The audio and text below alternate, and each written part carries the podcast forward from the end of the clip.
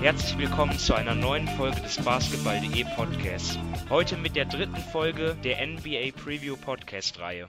Der Start der Regular Season steht unmittelbar bevor. Anlässlich dessen schauen wir in sechs Teilen auf die neue Saison voraus. Ein Teil pro Division jeweils. Die Atlantic und Central Division wurden bereits besprochen und heute kümmern wir uns um die Southeast Division. Wir, das sind zum einen Sven Scherer. Hallo Sven. Hallo. Und Dominik Cesani. Hallo Dominik. Hallo. Ja, mein Name ist Simon Wisser. Ja, es geht um die Southeast Division und in der spielen folgende Teams: die Atlanta Hawks, die Charlotte Hornets, die Miami Heat, Orlando Magic und Washington Wizards. Ja, zum Aufbau, vielleicht hat der eine oder andere schon unsere vorherigen Folgen gehört. Jeder von uns hat sich eine Frage überlegt zu den Teams, die ihn besonders interessiert, beziehungsweise von der er denkt, dass sie die Saison des Teams bestimmen wird. Und im Anschluss werden wir dann auch noch die Teams einschätzen äh, im Osten, wie stehen sie da, wie, wie sind die Kräfteverhältnisse verteilt. Und abschließend werden wir auch noch euch ein paar Tipps an die Hand geben für den US-Manager von basketball.de, an dem ihr hoffentlich alle teilnehmen werdet. So, genug Vorrede, wir starten mit den Atlanta Hawks, eine Franchise, die sich im Umbruch befindet. Neuer Trainer ist da, äh, Lloyd Pierce hat übernommen von Mike Budenholzer. Es ist ein sehr junges Team, also man kann damit rechnen, dass sieben Spieler aus der Rotation sein werden, die äh, seit 2016 gedraftet worden sind, also Spieler, die nicht mehr als zwei Jahre Erfahrung haben. Dazu noch ein paar Veter Veteranen, die die jungen Spieler anführen und anleiten sollen. Also klassisch im Rebuild. Dominik, was ist deine Frage zu den Hawks? Ob Trey Young Euphorie in Atlanta vermitteln kann. Denn wie du schon gesagt hast, das Team ist eigentlich ähm, im Neuaufbau. Sie hatten letztes Jahr die, ja, nur drei Viertel der Halle waren eigentlich im per Heimspiel gefüllt. Das ist nicht wirklich gut. Jetzt haben sie ähm, Dennis Schröder im Trade zu Oklahoma City abgegeben und das heißt für mich ganz klar, dass Trey Young der neue Hoffnungsträger ist, der neue ähm, Franchise-Player der Atlanta Hawks werden soll. Und darum bin ich gespannt, inwiefern er das Team auch schon diese Saison ja von sich überzeugen kann und auch mit den Veteranen eben Sie haben zum Beispiel Vince Carter geholt, sie haben Jeremy Lin per Trade bekommen. Inwiefern das bei diesem Team diese Saison zusammenpasst, denn wenn man ehrlich ist, gut werden sie nicht sein. Sie hatten eben letzte Saison schon eine schlechte Bilanz. Sie waren offensiv schlecht auf Platz 26, defensiv auf Platz 21. Sie sind von der Qualität her eben nicht wirklich viel besser geworden. Sie haben einige junge Spieler wie Trey Young, Kevin Huerta, Omari Spielman da muss man wirklich sehen, wie das alles zusammenwächst und da ist natürlich Trey Young für die nächsten Jahre die Schlüsselfigur. Ja, so Trey Young, ein Spieler, der im, in der letzten NCAA-Saison für viel Furore gesorgt hat. Vor der Saison war er überhaupt gar nicht als einer der Top-Picks gehandelt worden, hat sich dann aber durch starke Leistungen in den Vordergrund gespielt. Ein paar Zweifel gibt es schon, in der Summer League äh, wurden einige Kritiker auch bestätigt, wo seine Wurfauswahl zum Teil schlecht war, seine Wurfquoten. Sven, bevor wir auf deine Frage zu sprechen kommen, glaubst du, dass eine Gefahr besteht, dass die Erwartungen an Trey Young zu hoch sind und dass er sozusagen dem Druck noch nicht gewachsen ist? Also äh, grundsätzlich ein Rookie Point Guard in seiner ersten Saison, dass er an diesen Erwartungen, die man an Trey Young hat, weil es ist ja nicht nur die College-Saison, sondern allein der Trade, den Atlanta gemacht hat, rückt ihn ja noch mehr in den Mittelpunkt und in den Vergleich einfach mit Luka Doncic. Ähm, also die Wahrscheinlichkeit, dass er an diesen Erwartungen scheitern wird, sehe ich als relativ hoch, vor allem in diesem Team. Ich denke, es wird von der Wurfauswahl ein ganz schwieriges Jahr werden er wird defensiv wahrscheinlich weit überfordert sein äh, und mal schauen, wie viel Anspielstation er hat. Denn das Beste an ihm, also an seinem Spiel, ist momentan halt das Passspiel. Aber ich bin ganz ehrlich, für mich ist jetzt das erste Jahr noch nicht das, was jetzt was jetzt wirklich irgendwo entscheidend ist, sondern mir geht es darum, wie entwickelt er sich, ähm, ist er ein anderer Spieler am Ende des ersten Jahres wie am Anfang und nicht generell, wie jetzt seine, wie jetzt seine Quoten äh, oder wie jetzt sein Spiel noch selber ist. Also da will ich halt einfach nur den Entwicklungsprozess sehen. Welches Thema beschäftigt dich, wenn du auf Atlanta schaust? Ja, ich habe mir den Coach ausgesucht, Lloyd Pierce. Er gilt ja als Defensivfanatiker. Ähm, so bei seiner Einführung hat er gesagt, das Zitat Defense is who I am. Äh, und da frage ich mich, wie er das in Atlanta im ersten Jahr umsetzen will, weil einmal, wir haben ja Trey Young schon gesagt, also äh, defensiv habe ich da meine großen Bedenken. Und generell sind da sehr, sehr viele Rookies äh, oder junge Spieler, die im Normalfall keine gute Defense spielen. Und so die Älteren, wo man sagen kann, okay, ein Basemore, einem Deadman, dem traut mir das zu, das sind die, wo ich mir vorstellen kann, dass die Mitte des Jahres noch auf den Trade-Block irgendwo kommen. Also da bin ich sehr, sehr gespannt, wie er schafft, seine Philosophie in dieses Team zu bringen. Ja, so Lloyd Pierce ist ja jemand, der war ja, hat ja schon viel Erfahrung gesammelt als Assistant Coach. Ich glaube seit 2007 ununterbrochen, war jetzt fünf Jahre in Philly und kommt ja aus Philadelphia, die ja eine äh, der Top-Defensiven hatten in der vergangenen Saison. Dominik, was, was kannst du zum neuen Coach sagen? Ja, eben, wie Sven schon gesagt hat, sein Steckenpferd ist die Defense. Aber ja, ich erwarte die Saison eigentlich auch nicht viel. Gerade ein Vergleich mit Philly lohnt sich meiner Meinung nach kaum, denn Philly hatte mit Embiid ja ihren Anker in der Defense, den sehe ich jetzt beispielsweise bei den Hawks überhaupt nicht. Für mich haben sie mit Prince einen guten Flügelverteidiger, der auch ähm, wirklich Potenzial hat in dieser Hinsicht. Aber ansonsten ist der Kader für mich defensiv wirklich schlecht. Ähm, Kent Bazemore, wenn er wieder an, an die frühere Form anknüpfen würde, dann wäre er auch nicht so schlecht, aber gerade eben Lind ist kein wirklich guter Verteidiger. Young wird meiner Meinung nach auch riesige Probleme haben. Er war am College schon kein Verteidiger, da wurde er auch oft versteckt. In der NBA wird er Nacht für Nacht von, ja, von den besten Guards der Liga attackiert werden. Ihre anderen Draft-Picks eben mit Huerta ist jetzt auch kein wirklicher Verteidiger. Also ich glaube, selbst wenn Pierce ein super System hat für das Team, scheitert das einfach derzeit noch an der Qualität der einzelnen Spieler. Klar, in der Defense hat viel mit Einsatz zu tun, gerade zum über die Screens kämpfen ähm, und so weiter ähm, oder wenn, wenn sie switchen. Aber das generelle Talent am defensiven Ende ist diese Saison einfach nicht gut. Ja, und auch mit Erfahrung. Und das fehlt halt dem Team äh, im Großteil auch, weil wenn du, wenn du das Spiel lesen kannst, wenn das heißt ja bei, gerade bei den Jungen, die Spiele, das Spiel ist am Anfang sehr, sehr schnell und wird mit der Zeit langsamer. Die werden dort überfordert sein. Ich glaube, interessant ist halt zu sehen, wie das, wie das System selber angenommen wird. Ob die jetzt dann äh, das umsetzen können, ob sie im Einzelfall die einzelnen Leute stoppen können. Ich glaube, wenn sie es irgendwie schaffen, ein System zu bekommen, wo man sieht, da ist eine gewisse Konstant, jeder weiß, am Ende der Saison, am Anfang wird das noch nicht funktionieren, aber jeder weiß, was er zu tun hat, dann äh, ist man schon mal einen ganzen Schritt weiter. Mich interessiert vor allem, wer, jetzt mal abgesehen von Trey Young, dort ja, sich in den Vordergrund spielen kann. Natürlich ist dort Sharon Prince zu nennen und John Collins, beide in der letzten Saison schon wirklich gute Anzeichen äh, gezeigt, vor allem Prince, von dem man das schon eher erwarten konnte. Er war ja schon ein Jahr in der Liga, kannte also die Liga schon. Von, von ihm erwarte ich mir wirklich einen, auch statistisch einen, einen großen Sprung. Und ansonsten sehe ich Atlanta aber als Team, das jetzt sportlich nicht, kann natürlich keine großen Ambitionen hat. Sie sind vielleicht sogar das schwächste Team der Liga, aber dazu kommen wir vielleicht später noch dann im Ausblick. Ja, es wird weiter darauf ankommen, über die Draft zu gehen. Sie haben hier ihren, ihre eigenen Picks in den nächsten Jahren. Sie haben im Jahr 2019 auch noch einen Top 10 geschützten Pick aus Cleveland, einen Top 5 geschützten Pick aus Dallas. Ich glaube, sowohl die Cavs als auch die Mavs wären nicht unglücklich, wenn die Picks auch schon in diesem Jahr nach Atlanta gehen würden, weil sie, glaube ich, die Draft 2019 nicht so stark einschätzen. Aber für Atlanta würde es auf jeden Fall bedeuten, drei neue Talente und das steht halt, glaube ich, im Moment im Vordergrund. Ja, und dafür wurde ja letztes Jahr auch Travis Schlenk, also der General Manager, geholt.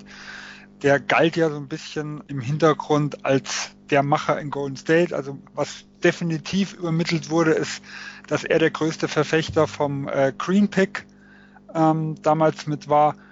Und das ist ja auch, also er soll auch jemand sein, der ja Talente evaluieren kann. Und das war ja auch so der Hintergrund, weshalb man ihn geholt hat. Ja. Dominik, siehst du vielleicht irgendwelche Anzeichen dafür, dass für Atlanta vielleicht doch mehr gehen könnte? Ich meine, ja, ist natürlich jetzt ein Vergleich, der hängt, aber man hat ja auch damals, weil, weil dort viel mehr Talent äh, vorhanden war, aber zum Beispiel Portland damals nach, nach dem Abgang von Aldridge ähm, und, und Batum und Robin Lopez, Wesley Matthews. Glaub, glaubst du vielleicht, dass Atlanta trotzdem irgendwie ein Team werden könnte, das äh, überrascht positiv, weil einfach keiner damit rechnet und sie unterschätzt werden? Ja, kommt halt darauf an, wie, wie die Erwartungen definiert werden. Wenn man, ich meine, sie haben jetzt letzte Saison 24 Spiele gewonnen. Wenn man sagt, ja, die Erwartungen sind wieder um das herum und schlussendlich gewinnen sie dann 29 Spiele, dann hätten sie sicher überperformt. Aber ich glaube nicht, denn wenn man jetzt mal den Vergleich zieht, wie du schon angesprochen hast, zum Beispiel zu Portland, Lillard war damals vier Jahre am College, er war als Spieler zum Beispiel schon viel, viel weiter, er konnte sofort liefern. Das erwarte ich jetzt zum Beispiel bei Trey Young nicht, er war nur ein Jahr am College, ist körperlich auch wesentlich schwächer eben, als es damals zum Beispiel Lillard war. Und generell, wie Sven vorher schon sagte, das Team ist unfassbar jung. Klar, sie haben Vince Carter, aber der nächstdienstälteste Spieler ist dann Jeremy Lin. Und dann ist dann auch wieder, sie haben dann noch Cole Aldridge, aber auch dann ist wieder ein Sprung. Also sie haben eben viele Spieler, die Rookies sind, ihr, ihr in ihr zweites Jahr kommen oder in ihr drittes Jahr. Und deshalb erwarte ich diese Saison eigentlich, ja, sie werden meiner Meinung nach eben auch unten drin sein und deshalb glaube ich nicht, dass sie wirklich positiv überraschen. Gut, ähm, ich denke mal, wir haben jetzt schon viel über Atlanta gesprochen und gehen weiter nach Charlotte, die in der letzten Saison die Playoffs verpasst haben und in der Saison davor auch, obwohl sie, obwohl das eigentlich das klare Saisonziel war.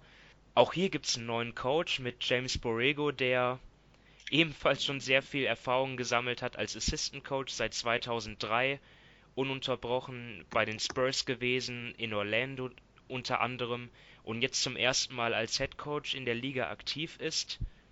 Sven, ist das auch so eine Frage, die du dir stellst, wie er sich schlägt, oder hast du was anderes gefunden? Ja, also vom Grundsatz natürlich, ein neuer Coach ist immer eine Frage, wobei er hat ja in Orlando, also als Interim-Coach so mal, sogar mal kurz das Team geleitet. Nach, ich glaube, Chuck Warnes Entlassung müsste das gewesen sein. Aber was er wirklich kann, äh, wissen wir noch nicht. Für mich ist halt die Frage, ob er, also da wo der Coach natürlich auch eine Rolle spielt, ob die Hornets weiter unterperformen werden.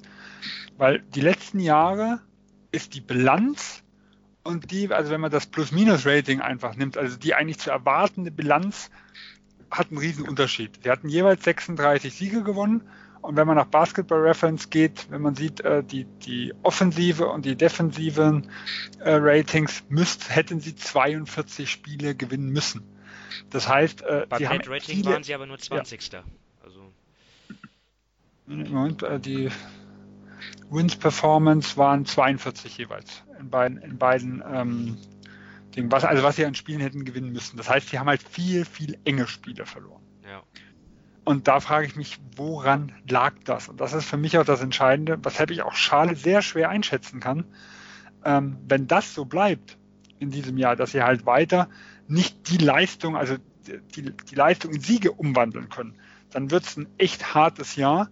Äh, und ansonsten könnte ich mir auch vorstellen, dass sie wieder um die Playoffs kämpfen können. Dominik, worum handelt sich deine Frage zu den Hornets? Ja, ich bin eher gespannt, wie der neue Coach mit Malik Monk umgeht. Denn Monk war letztes Jahr ihr Top-Draft-Pick, aber wurde dann wirklich nur spärlich eingesetzt. Da hat pro Spiel nur 13,6 Minuten gesehen, hat auch keine wirklich guten Quoten gehabt und ja, da, glaub, da bin ich jetzt wirklich gespannt, ob der neue Coach ihn mehr einsetzt. Denn vom College ist er ja gekommen als guter Werfer, der eben Spacing bietet und das hat er jetzt letzte Saison nicht so zeigen können mit 34 Prozent aus der Distanz. Und ich glaube schon, dass es für Charlotte unheimlich wichtig wäre, wenn ihre Draft Picks ja, ihre Leistung bringen, beziehungsweise auch vielleicht mal überperformen. Denn ja, bei Charlotte fehlt mir irgendwie so die Weitsicht, was sie in den nächsten Jahren machen wollen. Denn nächstes Jahr ist da ähm, Caps, äh, haben sie auch keine Cap Space. Dazu wird Kemba Walker Free Agent und das ist ihr klar bester Spieler.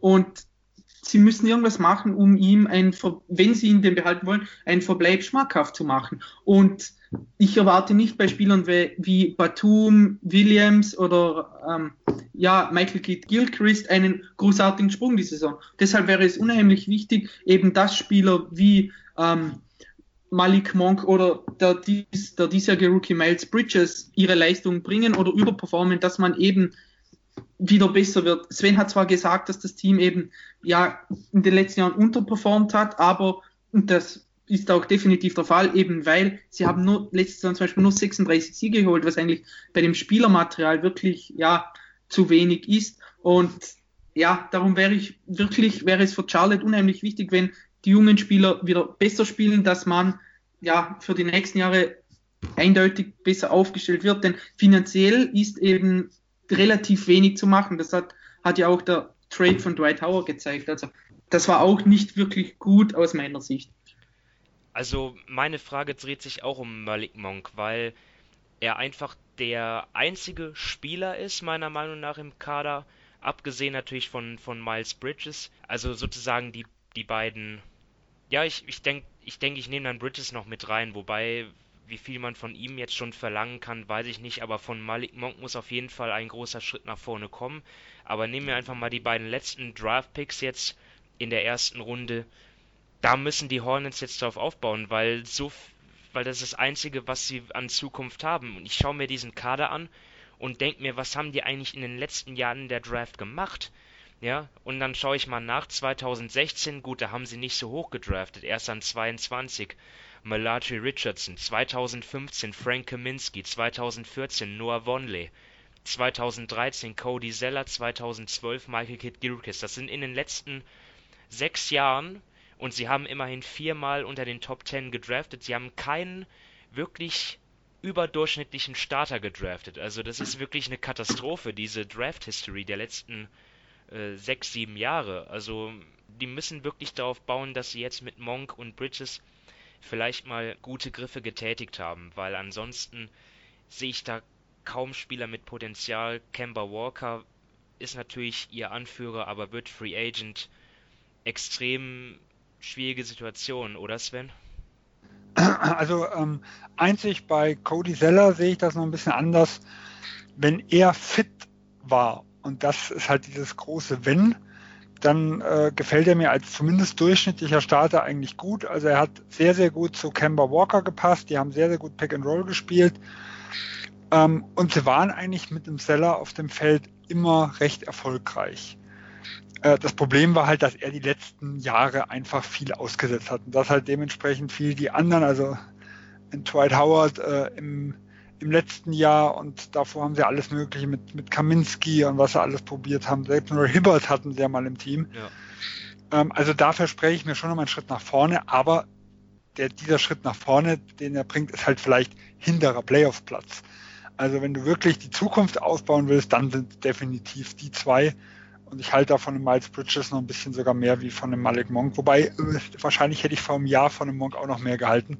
Bei dem hat mich wirklich die erste Saison, auch die Einstellung so drumrum, also ich hatte nie das Gefühl, dass er sich den Hintern aufreißen will.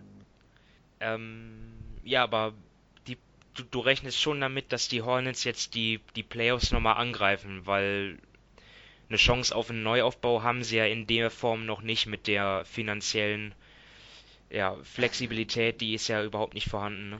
Ja, also ich, ich rechne damit. Äh, ich weiß nicht, ob es mein bevorzugtes Ziel wäre. Ähm, also für mich ist, ich habe letztes Jahr im Januar hatte ich ja mal einen Artikel geschrieben, äh, warum die Hornets eigentlich jetzt Kemba Walker traden sollten. Ich habe halt, also ich würde immer noch den Weg gehen und mich von Walker trennen.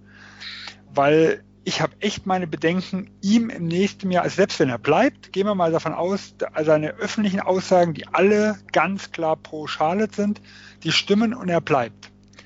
Wollte ich einem Kemba Walker 25 Millionen aufwärts, sag ich mal, äh, irgendwo bezahlen, um weiter mit dem Team, was knapp hinter oder vielleicht um Platz 8 mitspielt, zu spielen. Dann in die womöglich in die Luxussteuer kommen. Oh, da habe ich echt meine Probleme mit.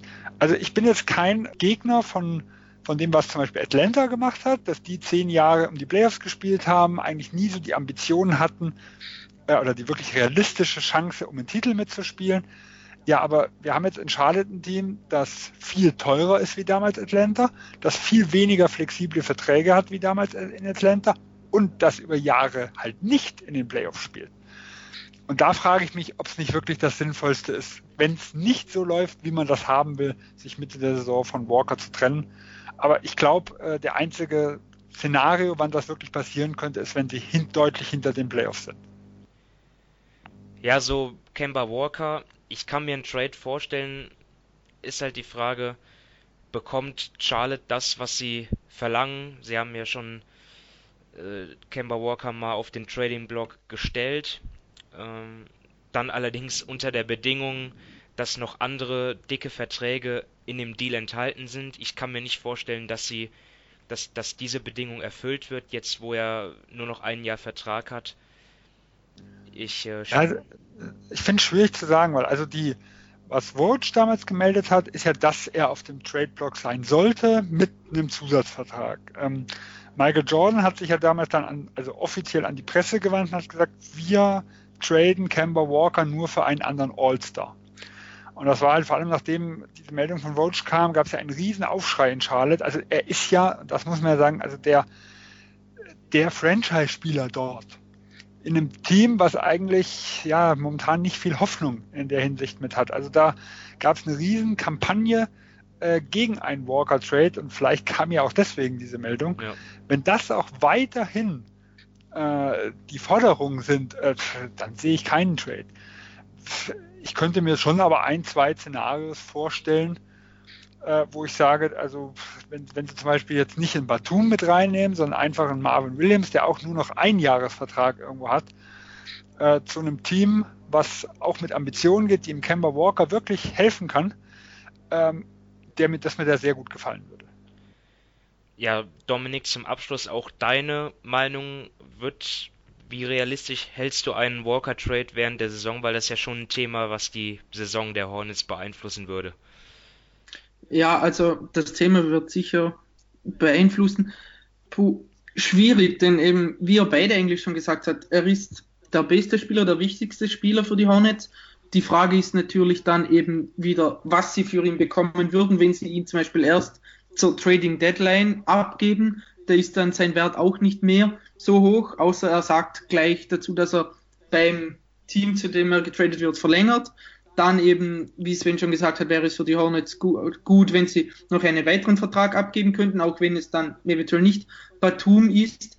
Aber ja, halt, es ist auch wieder die Frage, was will Charlotte, oder? Wie auch Sven gesagt hat, wollen sie wirklich nachher für ähm, Kemba Walker und diesen Kader, also ihm nochmals 25 Millionen aufwärts bezahlen und dann die nächsten Jahre mit dem Kader weitermachen, weil eben Batum noch mit eine Option hat bis 21, Cody Seller bis 21 und so weiter. Wenn du da dann noch eben Kemba Walker dazu nimmst, dann bist du wieder auf Jahre hin relativ voll mit deinem Cap Space. Und ob der Kader dazu reicht, das ist schwierig zu sagen. Also, wenn sie ein gutes Angebot bekommen, würde ich es schon machen. Aber ja, die Frage ist dann auch, dann muss man wirklich versuchen, einen Neuanfang zu starten, eben mit den jungen Spielern wie Monk oder Bridges, denn ohne Walker und hat dieser Kader eigentlich relativ wenig Sinn. Also halten wir fest, Kemba Walker, Trade ja oder nein, Entwicklung von Malik Monk und Miles Bridges, neuer Trainer, das sind so die Themen, die in Charlotte in dieser Saison die Schlagzeilen bestimmen werden, vermutlich. Dann gehen wir weiter nach Süden Richtung Miami. Und die Heat, da hat sich im Sommer sehr, sehr wenig getan, weil sie auch nicht wirklich dazu in der Lage waren, irgendetwas zu tun. Sie hatten keinen Platz unter dem Salary Cap. Dwayne Wade äh, ist zurückgekehrt für eine letzte Saison.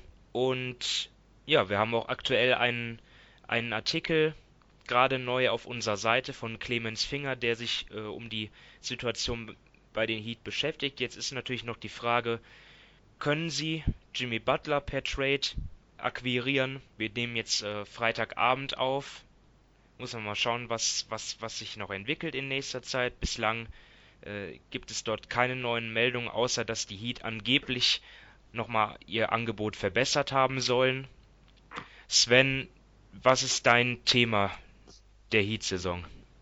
Ja, ich habe mir jetzt auch Jimmy Butler mal rausgesucht. Ich habe mir die Frage gestellt, soll Miami für Jimmy Butler traden? Und bevor ich dazu was sage, würde ich das gerne an euch erstmal weitergeben.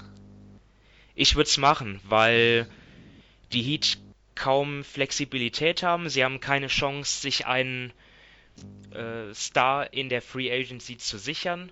Jetzt kann man natürlich darüber diskutieren, lohnt sich Jimmy Butler an sich? Ist er ein, ist er einer der Top 15 Spieler in der Liga überhaupt? Es gibt ja auch jetzt schon eine, eine Geschichte mit ihm. Ja, es ist jetzt schon die dritte Station in Minnesota, wo es dann mit dem Team zu Streitigkeiten kam.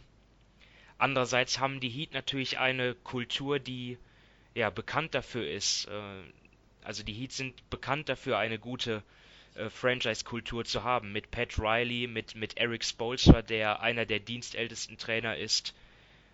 Ich glaube schon, dass sie es machen sollten, weil es ihre beste Chance ist, sich zu verbessern. Ob sie dadurch aber eines der Top 3 Teams angreifen können, Boston, Philadelphia, Toronto, das wage ich zu bezweifeln.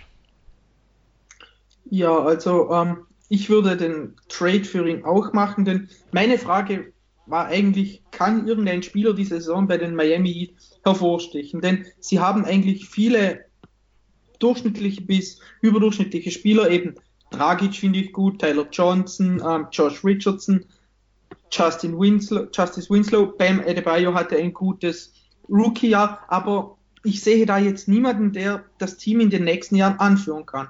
Und wenn da, wenn man da dann die Chance hat, eben Jimmy Butler zu holen und er wird ja nicht irgendwie ein Vermögen kosten und Miami hat solche Spieler, die auch ähm, Minnesota gefallen können, eben Spieler, die sofort ähm, etwas bringen, die nicht noch zwei, drei Jahre Entwicklungszeit brauchen. Darum würde ich aus Miami-Sicht eine Trade schon machen, denn eben ihr Salary Cap ist jetzt für, für 2020 und 2021 eigentlich auch, haben sie schon einige Verträge ähm, unter, unter Dach und Fach. Also ist ihr Salary Cap auch nicht so groß und ihr Handlungsspielraum dementsprechend eingegrenzt. Und darum glaube ich schon, dass es ihre beste ähm, Chance ist, an einen sehr guten Spieler zu kommen, auch eventuell an einen Top 15 Spieler, wie du schon, ja, wie du schon die Frage gestellt hast, Simon. Und ja, ich sehe da eigentlich sonst so nicht so viele ähm, Chancen, wie sie sich schnell verbessern können, um eben eventuell im Osten den nächsten Schritt zu machen. Denn sie haben jetzt letztes Jahr ähm, 44 Spiele gewonnen, aber ihr Net-Rating war auch nur bei 0,5. Das war ligaweit auch nur auf Platz 17, also nicht wirklich Besonderes. Und eben mir fehlt irgendwie so ein wenig das, das richtige Potenzial beim Team. Außer jetzt Adebayo und so weiter sind talentiert, aber ich sehe da jetzt bei keinem wirklich, dass er das Team über die nächste Zeit dann anführen kann. Ja, also ich habe ja schon gedacht, dass die Antworten wird kommen und für mich ist es eine ganz enge Geschichte, also wahrscheinlich enger wie für euch. Äh, also erstmal für mich ist Butler sogar ein Top-10-Spieler. Das heißt, vom Spieler selber her habe ich, äh, nehmen wir jetzt mal das, das der ganz drumrum, was man nicht beurteilen kann, äh, mal komplett außen vor, habe ich mit Butler überhaupt kein Problem. Ähm, ich hatte das Gefühl im letzten Jahr, dass die Strategie der Miami Heat ist, wir überbrücken bis 2021 weil sie haben den letztjährigen Pick, also 2018, äh, haben sie an Atlanta äh, hatten sie abgegeben. 2021 liegt man mittlerweile in Philadelphia. Ähm, wir haben dicke Verträge mit Whiteside äh, und mit Johnson bis 2020. Also warum nicht die Leute bis 2021 binden und dann mit einem relativ ähm, kleinen Cap irgendwo dann irgendwo wieder angreifen? Was passiert jetzt, wenn ich Jimmy Butler hole? Also Jimmy Butler ist für mich jetzt kurzfristig eine gute Lösung. Ich habe Angst, was die Sache langfristig angeht, weil ich denke, er wird nächstes Jahr fünf Jahre haben wollen. Und bei dem, was er an Minuten und was er am Pensum drauf hat, habe ich da schon nach zwei bis drei Jahren meine Bedenken. Und hat Miami, also die, sie haben ganz schwierige Aufgabe, Cap Space für einen nächsten Star nebendran zu schaffen. Und sie haben aber auch nicht die Assets, um nochmal jemanden zu holen, weil sie werden jetzt zumindest ein bisschen was abgeben müssen, aber sie können nicht viele Draft-Picks äh, irgendwo mehr nehmen. Also habe ich so die Angst, sie gehen jetzt in eine größere Sackgasse, wie sie eh schon sind, einfach nur vielleicht eine kleine Stufe drüber. Aber trotzdem ist es natürlich, Miami hat gezeigt, dass sie über Trades viel aufbauen können. Also ich traue es ich trau's ihnen ja trotzdem zu, dass da noch was passiert. Aber ich bin mir nicht so sicher, ob das nicht wirklich, ob nicht vielleicht abwarten bis 2021 die bessere Variante wäre. Ja, ein kontroverses Thema ist es allemal. Ähm, für mich, wie gesagt, also selbst mit Butler sehe ich sie nicht in den Top 3. Also, ja, ist es schwierig. Ja, man hat ihn dann halt 2021, wenn alle Verträge auslaufen, dann steht er da mit knapp 40 Millionen in den Büchern. Und ah, das fände ich halt schon, also ich weiß nicht, was für ein Spieler er dann 2021 ist. Also für mich heißt die Strategie eigentlich, wenn sie Butler holen, sie müssen extrem aggressiv sein und müssen gucken, dass sie noch äh, jemanden, ich muss ja nicht unbedingt Superstar sein, aber so zumindest Richtung All-Star-Niveau bekommen, um überhaupt irgendeine Perspektive zu haben. Äh, und ansonsten sage ich halt, äh, ist es für mich ganz, ganz schwer zu sehen, wie Miami denn mehr als Platz 4, 5 äh, auf Dauer bekommen soll, mit dem Risiko halt wirklich langfristig sogar richtig abzufallen. Um vielleicht ähm, ohne jetzt zu sehr abzuschweifen, aber warum siehst du das langfristig mit Butler problematisch? Ich meine, was die Karriereminuten angeht, da ist er ja jetzt nicht äh, so extrem unterwegs, wie das, äh, da wurde er von, von Thibodeau auch nicht so gemolken, wie jetzt Luel Deng zum Beispiel. Also siehst du da mehr die Verletzungsgeschichte problematisch? Ja, also er hat jetzt schon, schon die letzten Jahre kaum eine Saison gehabt mit über 70 Spielen. Ja. Äh, und diese, die Karriereminuten hat er halt deswegen nicht, weil er nie so viele Spiele hatte. Ja. Äh, aber die Minuten pro Spiel, die waren schon extrem. Äh, dann ist er jetzt jemand, also ich, ich habe kein Vertrauen in ihn, ähm, wenn seine Athletik nachlässt, weil er ist jetzt ja nicht der klassische Schütze, den man dann mal Offball richtig spielen lassen kann, sondern er lebt ja von der Intensität irgendwo, die er hat an beiden Enden. Er lebt davon, dass er Schüsse kreieren kann, dass er an Leuten vorbeikommt.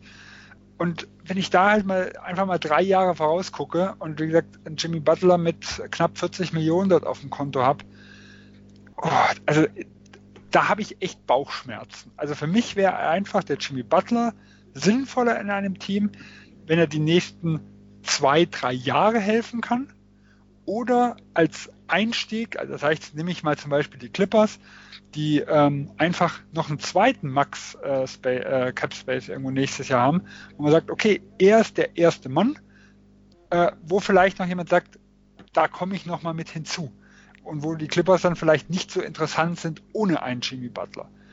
Aber das ist halt in Miami beides nicht der Fall. Also es muss halt dann wirklich irgendwas weiterhin über Trades passieren und wenn ich jetzt, vermutlich wird ja äh, Minnesota zumindest einen Draft-Pick haben wollen. Und was Einzige, den sie traden können, ist der 2019er. So, dann ist der 19er dicht, dann ist der 21er dicht, wann können sie wieder traden? Erst 2023. Will ich wirklich, um nochmal eine Verbesserung zu holen, dann den Pick 2023 hergeben? Da, wo Jimmy Butlers Vertrag dann gerade ausläuft. Äh, also ich sehe halt viele, viele Fallstricke da in der Geschichte, wo ich mir halt, wie gesagt, es ist knapp, also ich bin jetzt nicht komplett dagegen, aber ich kann auch genauso gut sehen, dass man sagt, okay, wir spielen jetzt einfach noch bis 2021 um die Playoffs mit, haben dann die Fehler, die, wie gesagt, mit 2016 begonnen haben, äh, äh, sind dann alle aus den Büchern. Wir sind ein Free Agent Magnet und mit relativ, vielleicht ist dann Josh Richards ist noch da, vielleicht haben sie Justice Winslow und Adebayo noch irgendwo drauf, aber junge, relativ junge Spieler mit, sagen wir mal, relativ brauchbaren Verträgen und darum bauen wir dann nachher auf. Gut, dann haben wir jetzt schon sehr ausführlich über einen Spieler gesprochen, der noch gar nicht da ist, beziehungsweise das noch. Vielleicht kommt es Angeblich ja, ja fast da war, ja. ja. Ähm, Dominik, hast du vielleicht noch ein anderes Thema zu Miami? Ja, eben, ich hatte ja eigentlich eben keine Spieler bei Miami hervorstechen, aber das haben wir ja irgendwie schon erläutert. Okay. Und meine ne aber ich hätte noch zum Beispiel, macht Justice Winslow jetzt diese Saison endlich mal einen Sprung. Das meine Denn, ähm, sehr gut. Ja.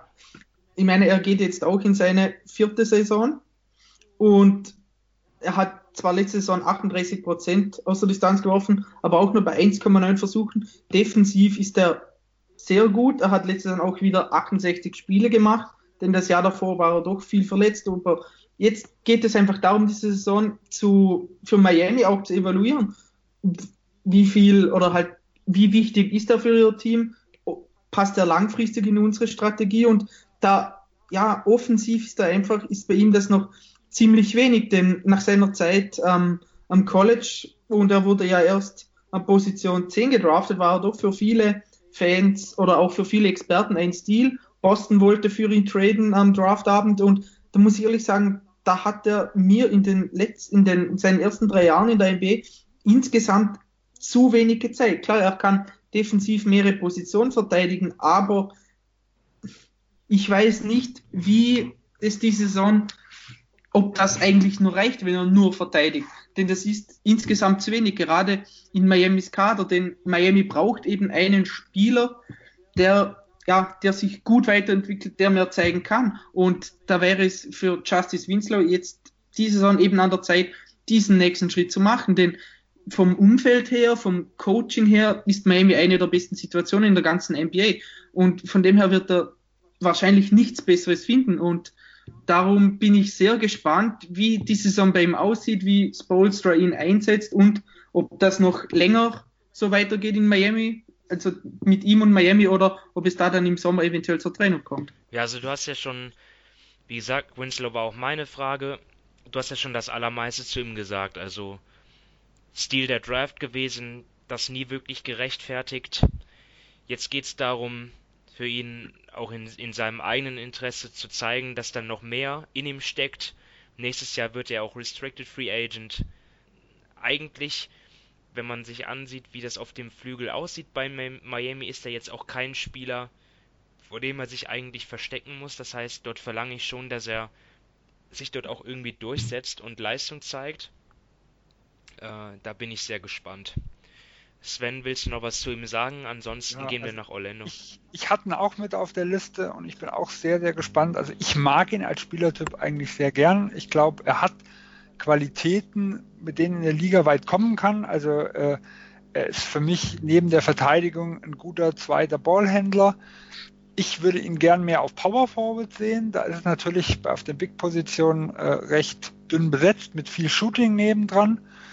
Ähm, und wenn er dann zumindest den Eckdreier, die offenen Dinge noch halbwegs trifft, glaube ich, dass er ein wirklich guter Spieler sein kann. Aber ich habe auch so äh, ein bisschen Bauchschmerzen, vor allem wenn wir halt äh, im letzten Jahr, also im vorletzten Jahr mittlerweile gesehen haben, dass dieser 40 zu 11, äh, 30 zu 11 Run, den Miami hingelegt hat, passiert ist, kurz nachdem Winslow sich verletzt hat. Und das sind halt immer so ein bisschen schlechte Anzeichen wenn halt das Team dann mit ihm doch wieder einen kleinen Rückschritt gemacht hat. Und da hoffe ich auch wirklich, dass er jetzt im vierten Jahr das zeigt, was ich mir von ihm erwarte. Gut, da sind wir gespannt auf Winslow und auch, ob der Butler Trade kommt. Und dann gehen wir weiter nach Orlando, ebenfalls in Florida und ebenfalls neuer Coach. Und zwar der Coach, der zuvor bei den Hornets war. Steve Clifford hat übernommen. Ja, und was übernimmt er da für ein Team? Ein ja, ziemlich inhomogenes, meiner Meinung nach, und sehr merkwürdig zusammengestellt. Viele Talente, von denen man nicht weiß, ja, wie gut werden sie mal werden. Nur 25 Siege geholt in der letzten Saison. Also Sven, was macht dir Hoffnung in Orlando und was ist deine Frage? Ja, also Hoffnung, ich glaube, die Baustellen sind noch sehr, sehr groß in Orlando. Ähm, wir wissen ja auch noch gar nicht, also das, das neue Front Office ist seit einem Jahr erst dabei. Ähm, also was sie wirklich vorhaben, da, da, ist noch nicht viel passiert, die Richtung können wir noch nicht sehen. Deswegen, also meine größte Frage ist halt eigentlich, kann das Hoffnungstrio Mobamba, Jonathan Isaac und Aaron Gordon gemeinsam koexistieren? Weil für mich sind aus sechs Jahren Rebuild diese drei Leute als Bausteine übrig geblieben. Ich sehe sie aber eigentlich alle drei auf den zwei Big-Positionen. Das ist schon mal ein größeres Problem und da glaube ich, bin ich mir halt, also Jonathan Isaac soll ja angeblich auf der 3 äh, öfters eingesetzt werden, vielleicht sogar starten.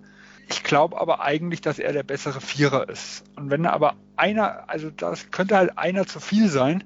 Und dann frage ich mich halt, was macht Orlando? Ich meine, die Situation, die, das Problem kennt man ja in Orlando. Damals mit Gordon und Ibaka, da musste ja auch einer irgendwie auch das eine oder andere Mal auf die drei und es hat auch nicht funktioniert. Nee, also ich fand, ich sag mal, vom Grundsatz her mal jemanden out of position spielen zu lassen, finde ich jetzt gar nicht so schlimm in Jungen, wenn es darum geht, ihn zu entwickeln. Weil ich glaube halt einfach, wenn er mal, äh, mal gegen schnellere Gegner und sowas mitspielt, wenn er sich an das gewöhnt äh, und dann wieder auf seine alte Position zurückkommt, dann hat er da gewisse Vorteile, weil er dann plötzlich wieder gegen langsamere ist. Aber das war ja nicht das Ziel damals von Orlando. Die wollten in die Playoffs. Ja. War, genau, das war ja ganz klar ein Push Richtung Playoffs. Also sie wollten ihn ja nicht da mal hinstellen, um ihn zu entwickeln, sondern sie wollten, dass er als Dreier funktioniert. Und das hat halt einfach, das hat halt nicht geklappt. Äh, und deswegen glaube ich ja auch, dass er deswegen jetzt Aaron Gordon nicht nochmal auf die drei stellen, sondern dass er jetzt halt einen Isaac dort ausprobieren ich selber bin skeptisch. Ich will halt, äh, eigentlich will ich ihn am, auf dem Vierer mehr auch am Ring sehen, damit er seine Größe auch defensiv noch ausspielen kann. Äh, und dann sage ich halt, also wenn ich jetzt am Anfang von, vielleicht wieder von einem Rebuild bin und ich habe die drei besten Leute, die eigentlich zwei Positionen besetzen, dann muss man sich halt wirklich überlegen, ob das auf Dauer funktionieren kann. Gut, Dominik, was ist deine Frage zu dem Magic? Ja, meine Frage ist, ähm, wo ist Ihr Ballhandling, wo ist Ihr Playmaking? Also, wenn ich mir so den Backup bei Ihnen ansehe mit Augustine, Grant, Simmons, Fournier, ja, das ist nichts wirklich Besonderes. Ich meine, DJ Augustin war jetzt letzte Saison nicht so schlecht, er hatte ein 116er O-Rating, er hat seine Würfe getroffen, aber ich sehe da ehrlich gesagt keinen Spieler, der wirklich richtig gut als, als permanenter Ballhändler agieren kann. Fournier kann es ein bisschen, aber Grant ist jetzt auch nicht wirklich gut darin. Und wie Sven vorher schon gesagt hat, eben auf den großen Positionen hast du Gordon, hast du ähm, Bamba, hast du Isaac. Da sehe ich jetzt auch keinen von den dreien, der jetzt schon seinen Wurf sich selbst kreieren kann, auch wenn es auch wenn ich es Gordon am ehesten noch zutraue. Und mir fehlt da wirklich einfach im Backcourt so ein wenig die ordnende Hand, die, die, ähm, die Spielsysteme ähm, ansagt, äh, halt, ja, ein, äh, ja, beginnt, die das Pick and Roll gut läuft. Also, ich weiß nicht, ich weiß nicht, was man sich da gedacht hat bei diesem Backcourt, denn defensiv gefällt mir jetzt eben, Augustin ist einfach zu klein, der ist 1,83 Meter oder 1,80 Meter. Fournier ist auch kein richtig guter Verteidiger. Terence Ross hat zwar eine gute Athletik, aber ist auch oft, ja, Hop oder Drop, also da kannst du auch heute das, morgen das haben. Also es fehlen die Two-Way-Player, ganz klar. Ja, es fehlt, es fehlt, im Backcourt fehlt für mich einfach unheimlich viel, damit Orlando konkurrenzfähig ist. Und das ist schon so ein Thema, das mich beschäftigt und ich mich frage, warum sie da nicht eher gehandelt haben, denn ja, das, ja, das irritiert mich ein wenig, muss ich ehrlich sagen. Ja, also ich gebe dir in, in einem recht, ich finde sie haben da ein großes Problem. Ich glaube aber, wenn man die Teams in diesem Jahr gesehen hat, die ein Point Guard Problem haben, also das, das Phoenix, das ist ja in New York so, ähm, man hört ja händeringend, sie suchen was. Äh, Phoenix ist ja, da heißt ja schon seit Wochen und Monaten, sie suchen nach einem Point Guard. Da frage ich mich, kein Team konnte das wirklich lösen. Gibt es da momentan wirklich sinnvolle Optionen, die auf dem Markt sind und wo nicht die Teams wissen, dass die in einer schlechten Position sind und, die, und sie womöglich überbezahlen müssen. Deswegen, ja, das Problem sehe ich auch. Ich bin mir aber nicht sicher, ob es wirklich momentan gut zu lösen ist. Dennis Schröder Vielleicht war ja im Saisonverlauf. Gewesen. Ja, aber der Vertrag passt halt einfach ja. nicht. Also, ja, gut, Schröder hätte ich mir auch nicht geholt. Ja, hätte er einen ja. auslaufenden Vertrag, dann ist es was, was man ausprobieren könnte. Äh, aber ich, ich, will mir, eine, wenn ich eine Langzeitlösung will, dann, dann muss es ja auch jemand sein, wo ich sage, also äh, der ist überdurchschnittlich. Und das hat mir ein Schröder einfach noch nicht gezeigt. Und deswegen bin ich mir kein drei Jahre 45 Millionen Vertrag, wenn ich jetzt Orlando bin, äh, irgendwo dran. Also das, das hätte ich jetzt nicht gemacht, das hätte ich auch an Phoenix Stelle nicht mitgemacht, sondern wenn ich jetzt einfach einen Veteranen mir irgendwo hole, dann am besten einen auslaufenden Vertrag. Aber die scheint es momentan, also an die scheint es ja schwer ranzukommen sein, weil es hat kein Team diese Problematik einfach gelöst, von denen ich es eigentlich erwartet hätte. Also müssen sie vermutlich darauf hoffen, so einen zu draften im nächsten oder im übernächsten Jahr. Ja, oder halt, äh, dass sich im Saisonverlauf was ändert. Also, äh, nehmen wir mal an, Cleveland äh, hat größere Probleme, dann könnte ja jemand wie ein George Hill zur Verfügung stehen. Der hat zwar keinen auslaufenden, aber im nächsten Jahr ist nur noch eine Million garantiert. Also das ist was, wo man sagen kann, also eine Million übers Jahr 2019 hinaus, das, äh, das, das hänge ich mir mal ans Bein. Da sehe ich jetzt keine Problematik. Oder halt bei den Clippers, dass man hoffen kann, dass einer der Point Guards, ob ein Teletovic äh, oder ob ein Patrick Beverly oder so, dass jemand frei wird. Äh, Theodosic ja. natürlich. Ähm, dass jemand äh, frei wird, wenn der Rookie dort halt einschlägt. Also im Saisonverlauf kann sich ja immer noch mal einiges ändern. Oder dass halt der Trade Miami mit, mit Minnesota vielleicht in Goran Dragic enthält. Äh, und dass man dann vielleicht überlegt, äh, hole ich mir einen Peak, ne? ob es jetzt die richtige Lösung ist, sei mal dahingestellt, aber das sind, da gibt es ja immer noch mal Optionen, die sich in den nächsten Monaten vielleicht ergeben könnten. Aber in der Offseason habe ich jetzt noch keine, also scheint es keine sinnvolle gegeben zu haben. Ja, so Playmaking war auch meine Frage gewesen. Der Backcourt sieht echt nicht so prall aus, qualitativ. Äh, was da die Frage aber jetzt schon kam, mache ich vielleicht noch ein anderes Fass auf und zwar würde mich interessieren, ob sie in der Saison einen größeren Trade zustande bekommen, in dem vielleicht Evan Fournier enthalten ist oder Nikola Vucevic, obwohl bei ihm läuft der, Ver der Vertrag aus, da ist das nicht so zwingend notwendig oder ob sie es sogar schaffen, Timofey Moskov nochmal loszuwerden. Da bin ich gespannt. Habt ihr sonst noch was zu Orlando? Ja, ich habe vielleicht noch einen Punkt und das ist ähm, der Tod des Besitzers. Für mich ist halt immer, wenn ein neuer Mann an die Spitze kommt, äh, immer die Frage, in welche Richtung soll es gehen? Weil ich bin ein ganz klarer Verfechter davon, dass äh, ein Besitzer einen riesen Einfluss darauf hat, in welche Richtung ein Team geht. Und Orlando hat man es meiner Meinung nach die letzten Jahre auch gesehen. Also es gab zumindest sehr, sehr viele Gerüchte, dass der alte Owner keinen langen Rebuild wollte, also dass er auch mit dahinter steckte, ein bisschen Druck zu machen. Ähm, 2015 haben sie ja einen Scott Skiles geholt. Der soll nicht der Favorit von Rob Hennigan, also von dem damaligen GM gewesen sein, sondern von einem, der auch viele sagen hat, also äh, Martin, der so das Ohr des Besitzers auch irgendwo war. Ähm, also man hat da immer wieder im Hintergrund so Gerüchte gehört, dass der Weg eines Rob Hennigans und der Weg vom Besitzer und von Martin nicht identisch waren. Äh, und da ist natürlich jetzt immer die Frage, wenn jetzt ein neuer Mann an die Spitze kommt, wie funktioniert das mit dem neuen Front Office und geht Orlando vielleicht wirklich nochmal einen Schritt zurück, weil der Rebuild nicht funktioniert hat oder versucht man doch wieder relativ schnell in die Playoffs zu kommen? Dominik, willst du noch was ergänzen? Nein, ich glaube, Sven hat da jetzt schon relativ viel gesagt. Ich stimme ihm zu, dass eben der Besitzer einen riesengroßen Einfluss einfach auf alles hat, weil schlussendlich geht es ja auch um sein Geld. Und ja, da muss man jetzt sehen, das Team ist ja in der Familie geblieben und ich erwarte mir ehrlich gesagt jetzt da nicht einen großartig, eine großartige Kurskorrektur. Ich glaube, sie versuchen es jetzt die nächsten Jahre so weiter, hoffen, dass eben Gordon sich weiterhin verbessert, dass Bamba einschlägt, dass Isaac gut wird. Falls dann, ja, Isaac und Gordon dann wirklich beide neben Bamba die beste Position hätten, muss halt einer wahrscheinlich getradet werden. Und ich glaube, sie versuchen es wirklich jetzt mal so weiter, denn ja, sie waren in den letzten Jahren jetzt nicht wirklich erfolgreich und jetzt hoffen sie, dass sie ja mit den drei Spielern zumindest mal den Grundstein gelegt haben, damit sie über die nächsten Jahre immer ein wenig besser und besser werden. Okay, dann machen, dann schließen wir die Division ab mit den Washington Wizards. Aber wir können auch die Conference, äh, die ganze Division jetzt schon Schluss machen, oder? Über die brauchen wir doch nicht reden. Meinst du, wird zu frustrierend? ja. Das wird so abenteuerlich. Ja. Um trotzdem mal äh, was zu den Wizards schon mal zu erzählen, also ja, erinnert mich ein bisschen an Charlotte und Miami, nur vielleicht mit ein bisschen höherem Talentlevel, auch ein Team, das finanziell äh, sehr wenig Flexibilität hat und sportlich die er Erwartungen in den letzten Jahren nicht so erfüllt hat.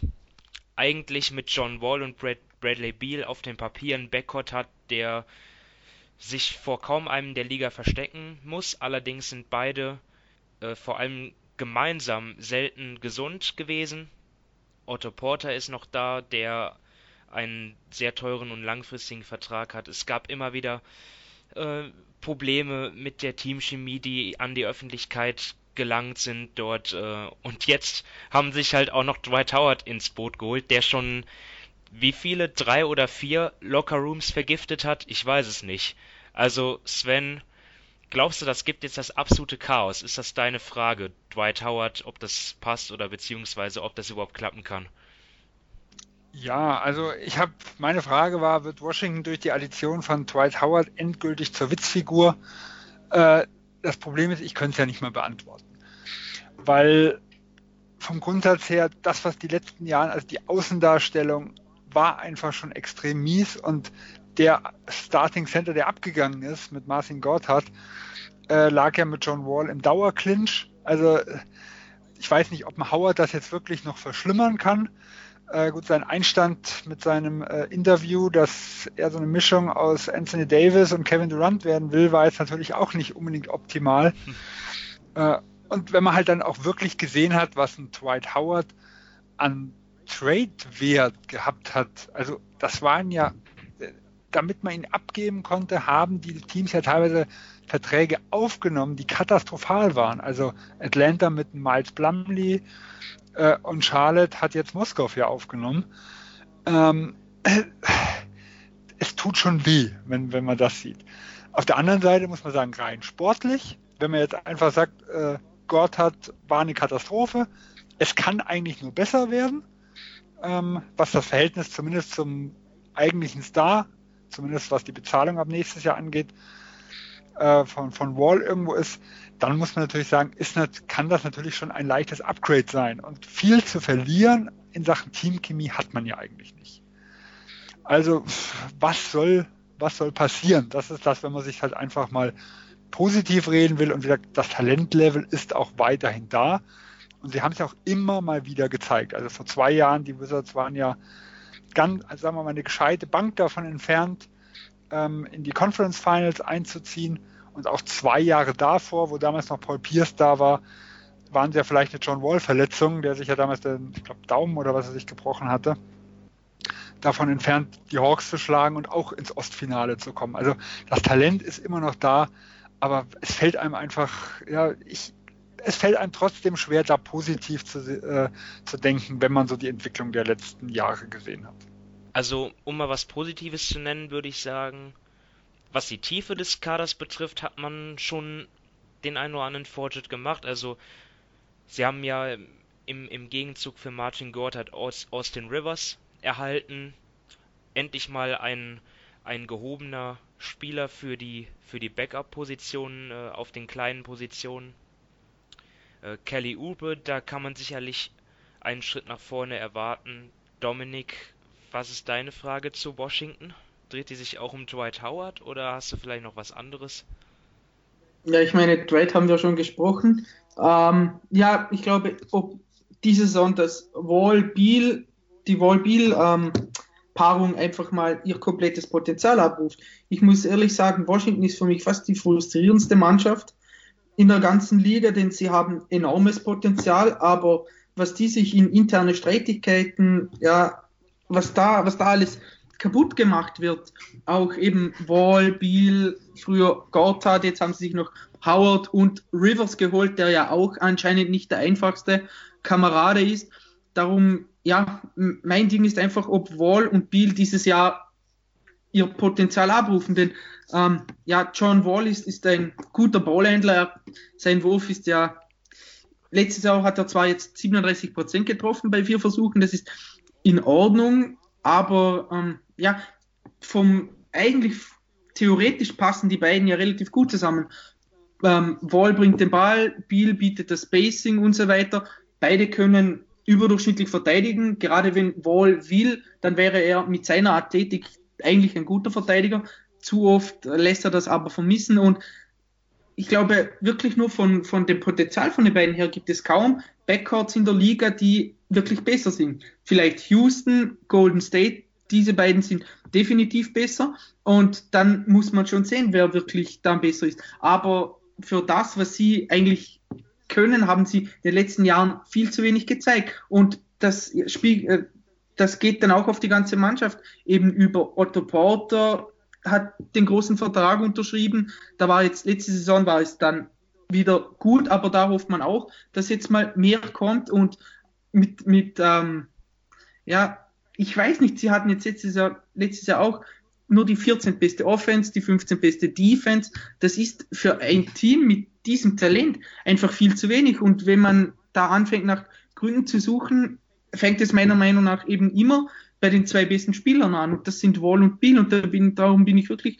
gespannt, ob das irgendwie besser wird. Denn ob Scott Brooks jetzt irgendwie der Magier wird, der Offensivmagier, dass da das auf, auf einmal besser läuft, das glaube ich nicht. Denn das hat er meiner Meinung nach damals bei Oklahoma City auch nicht gezeigt. Er ist ein, ein, ein, Durch, ein guter Trainer eigentlich, aber ich weiß nicht, ob er in der Lage ist, dieses Team auf die nächste Stufe zu heben. Denn sie sind schon, wenn man sich den jetzigen Kader ansieht, einfach klar hinter ähm, Toronto, Boston und Philadelphia. Und sie sind auch über die nächsten Jahre hinweg. Ich meine, Wall haben sie vorzeitig verlängert. Der ist noch bis 2023 in den Büchern. In seinem letzten Jahr hat er eine Player Option, da verdient er fast 47 Millionen Dollar.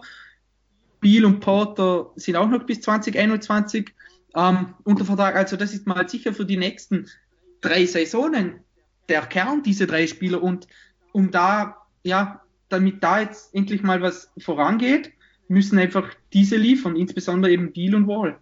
Ja, und das Frustrierende ist ja auch, äh, als letztes Jahr Wall ausgefallen ist und Thomas Satoranski gestartet ist, da ist ja dieser erwartete große Abfall überhaupt nicht gekommen.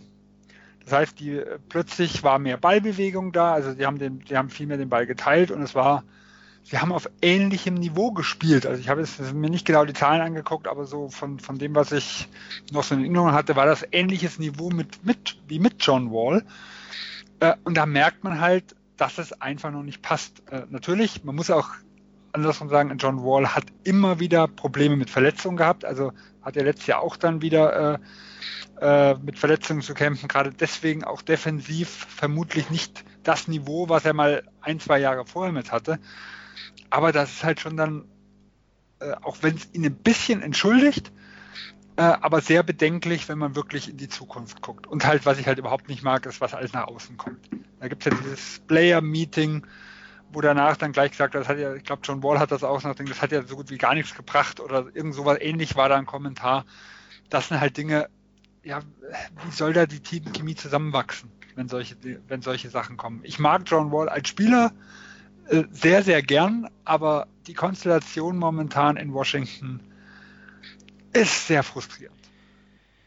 Ja, so meine Fragen drehen sich auch um die Gesundheit von Wall und Beal, zur Teamchemie, zur Integration von Dwight Howard. Das sind halt so die Themen. Und ja, ich würde mir so sehr wünschen, dass es das, dass das mal klappt, dass John Wall, dass seine Wurfquoten besser werden, dass er mal gesund bleibt dass Dwight Howard vielleicht es äh, auch schafft, mal kein äh, Clown zu sein und einfach die Dinge auch auf dem Spielfeld macht, die er am besten kann. Da, da geht es halt um, um, um Athletik, äh, um, um Rebounding und halt eben nicht um, um das Spiel am Zonenrand zum Beispiel. Aber das, ja, ich, ich. Das ist bei ihm ja generell das Problem. Ich meine, er hat letzte Saison bei den Hornets hat er 6,2 Post-Ups pro Spiel. Das sind fast 40 Prozent ja, seiner gesamten Offense. Und das war wirklich bei fast jedem Team, bei dem er war, war das sein großes Problem seit seiner Orlando-Zeit.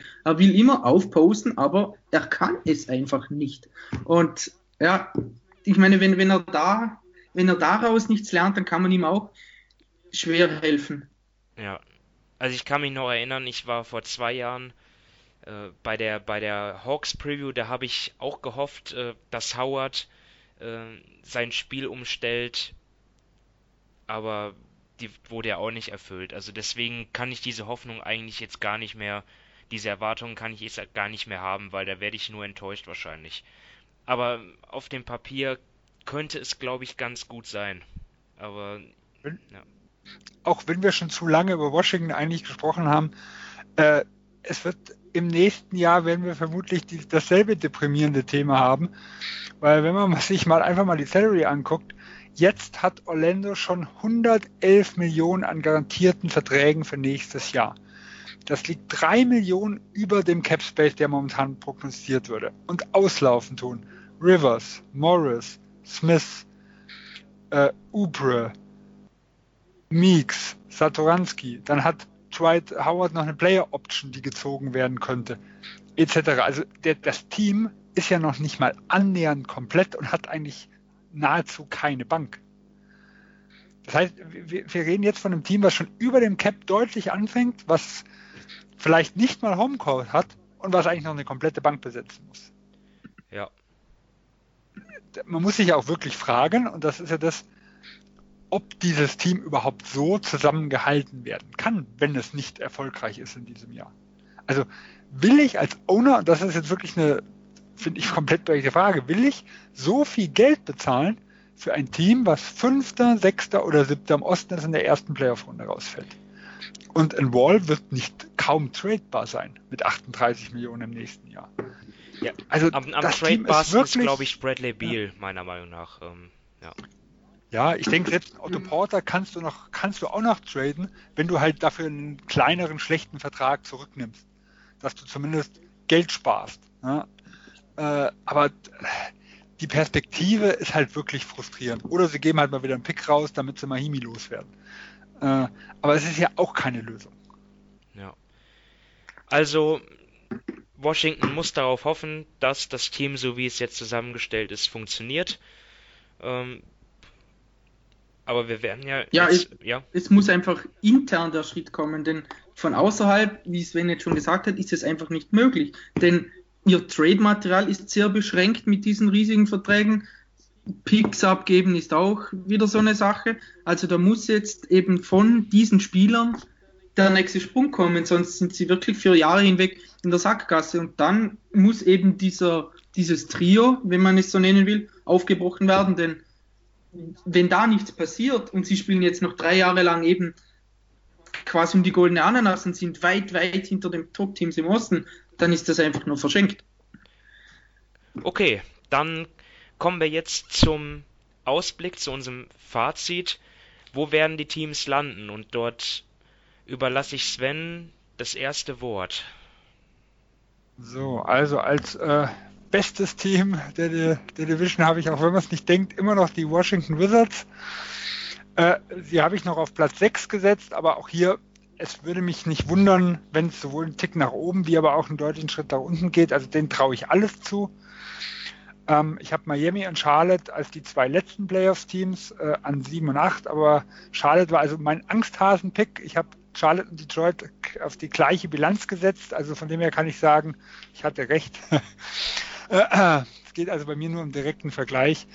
Äh, und Orlando habe ich an Position 11 und Atlanta ganz unten. Also beide Teams werden definitiv nichts mit den Playoffs zu tun haben. Gut, Dominik, siehst du das auch so? Ja, ich habe jetzt, also bei mir sind Miami und Washington auch fast gleich auf. Ich habe in Miami jetzt ein wenig davor, also sie sind auf 1 in der ähm, Division, Washington auf 2, aber beide werden so um Platz 6, 7 eintrudeln wahrscheinlich. Charlotte dann auf 3. Diese sehe ich wie Sven im Zweikampf mit den Pistons, aber da habe ich die Pistons vor Charlotte, also wird Charlotte meiner Meinung nach 9. Dann habe ich Orlando. Die werden ja so um Platz 11, 12, 13 eintrudeln und eben Atlanta, die habe ich eigentlich auch als schlechtestes Team, sowohl in der Division als auch in der Conference. Also ich habe die Wizards auf Platz 6 im Osten und auf Platz 15 in meinem ligaweiten Power Ranking. Das heißt, so einen großen Schritt nach vorne traue ich ihnen einfach nicht zu. Es könnten vielleicht ein paar Siege mehr werden als die 43 im Vorjahr. Ich sehe Miami direkt dahinter und sollte der Butler Trade kommen, sehe ich sie davor. Äh, Charlotte habe ich außerhalb der Playoffs so auf Platz 10 oder 11. Dahinter Orlando. Ähm, und ja. Welches Team habe ich jetzt vergessen? Jetzt bin ich ja total in dem. Atlanta. Atlanta, ja. Atlanta habe ich eher als Schlusslicht. Musst du ganz weit Ja, suchen. Atlanta, gen- genau. Da war ich jetzt etwas daneben. Also Atlanta habe ich als Schlusslicht, klar. In der Division, in der Conference, in der Liga, überall. Und Orlando, ja, denke denk ich auch, wird zu den, wird zu den vier, fünf schlechtesten Teams gehören. Da, da ist es, da wird es wahrscheinlich wieder ein heißes Tanking-Rennen geben am Ende. Ja, ähm, kommen wir zu den US-Manager-Tipps. Dort äh, kann vielleicht Dominik mal anfangen. Okay, also ähm, ja, ich habe jetzt da mal zum Beispiel ähm, Malik Monk habe ich jetzt genommen, der kostet 1,29 Millionen. Da hoffe ich natürlich darauf, dass er eben unter dem neuen Trainer vermehrt Minuten sieht, bessere Quoten hat und auch engagierter spielt. Und ich glaube, dann könnte er wirklich ein gutes Preis-Leistungs-Verhältnis haben. Andererseits gibt es dann zum Beispiel noch auch bei Charlotte einen Spieler wie Cody Zeller, der kostet jetzt 2,83 Millionen.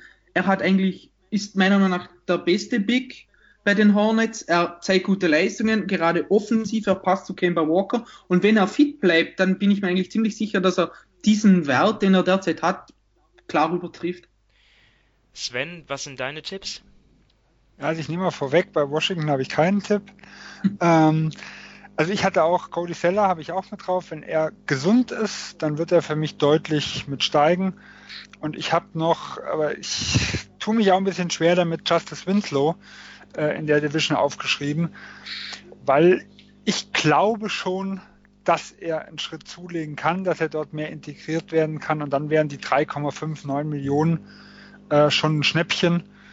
Aber grundsätzlich bin ich kein Fan von der Division. Also was das Managerspiel angeht. Es sind ein paar so, die ich, äh, die ich in der Überlegung mit habe, aber es ist keiner, wo ich sagen würde, äh, der muss im Team sein. Gut, ich habe noch zwei andere Spieler jetzt und zwar von den Atlanta Hawks. Äh, ob, obwohl ich sie als schlechtes Team einschätze, denn irgendeiner muss ja den Ball in den Korb werfen. Wenn auch vielleicht nicht so häufig wie bei anderen Teams, aber ich habe zum einen Torian Prince und John Collins.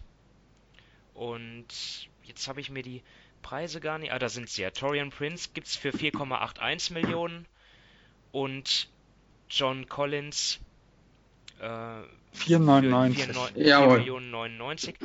Es, es sind nicht, sie sind nicht ganz günstig, aber ich finde, dass sie das rechtfertigen können. Äh, vor allem in Anbetracht der Stats, die, zum, die die beiden aufgelegt haben nach der All-Star-Pause in der vergangenen Saison. Da hat Torian Prince in 23 Spielen immerhin 19 Punkte erzielt und knapp 5 Rebounds bei Quoten von 44% aus dem Feld und 41% von der Dreierlinie. Also ich erwarte mir sowieso von ihm einen Sprung nach vorne und ich glaube, mit solchen Zahlen wird er dieses Budget recht, mehr als rechtfertigen und John Collins, ja, zweites Vertragsjahr, äh, vermutlich Starter auf der 4. Ich denke mal, da kann man auch wenig falsch machen. Ja, Problem bei Atlanta, ich, ich kann mich immer noch nicht, ich weiß immer noch nicht, wie sie die Minuten verteilen. Ja. Also wollen sie am Anfang vielleicht einen Deadman und einen Baseman erstmal vorführen, also bis zum Trademarkt. Ähm, Len haben sie jetzt geholt, quasi für zwei Jahre. Also äh, die werden ihre Minuten bekommen, aber ich habe beim besten, ich kann, ich, ich mir tut's noch, ich fällt mich sehr, sehr schwer damit zu sehen, wer spielt da jetzt genau welche Position, wie verteilen die die Minuten. Äh, Und von dem her, ich habe beide auf meiner Liste äh, mit drin. Ob ich sie im Team habe, weiß ich noch nicht. Also so richtige Locks habe ich auch nicht in der in der Division. Ich habe auch noch als Kandidat Winslow. Äh, ich habe ich habe Jonathan Isaac auf der Liste, aber so richtig festgelegt habe ich mich da noch nicht. Also ich bin mir nicht sicher, ob ich einen aus der Division in meinem Team haben werde. Aber Torian Ja, Prince ist, ist könnte die Investition am ehesten wert sein vielleicht. Ja. Isaac habe ich auch, nur das, was er für mich so billig macht, sind oft die Qualitäten, die Managerspiel eigentlich überhaupt keine Punkte gibt. Deswegen ist, ist das so für mich so ein Spieler, wo ich die Gefahr einfach sehe, dass der ist er mir ins Auge springt und ich sage, boah, super günstig, äh, weil ich viel, viel mehr von ihm erwarte. Aber das, was halt wirklich kommt, sind halt nicht unbedingt die typischen Manager-Dinge. Also ich glaube, er könnte die 2,38 äh, überperformen, aber ob er jetzt wirklich ein Stil ist, auch da, ich tue mich noch sehr schwer mit ihm. Gut, dann werden wir schauen, wie sich diese Tipps äh, entwickeln. Ähm, Kein Wizard. Das ist der beste Tipp in der Division. Ja, Richtig. Den können wir allen Hörern mit an die Hand geben. Und ja, damit haben wir es gepackt. Die Southeast Division ist abgearbeitet. Ich bedanke mich bei euch beiden, Sven und Dominik, und auch bei den Zuhörern. Äh, mache nochmal aufmerksam auf die weiteren Folgen. Die Atlantic und Central Division sind, sind bereits äh, aufgenommen könnt ihr euch anhören und demnächst folgen auch noch die drei anderen Divisions. Von daher würden wir uns freuen, wenn ihr dort auch reinhört und bis dahin macht's gut. Tschüss. Tschüss. Ciao.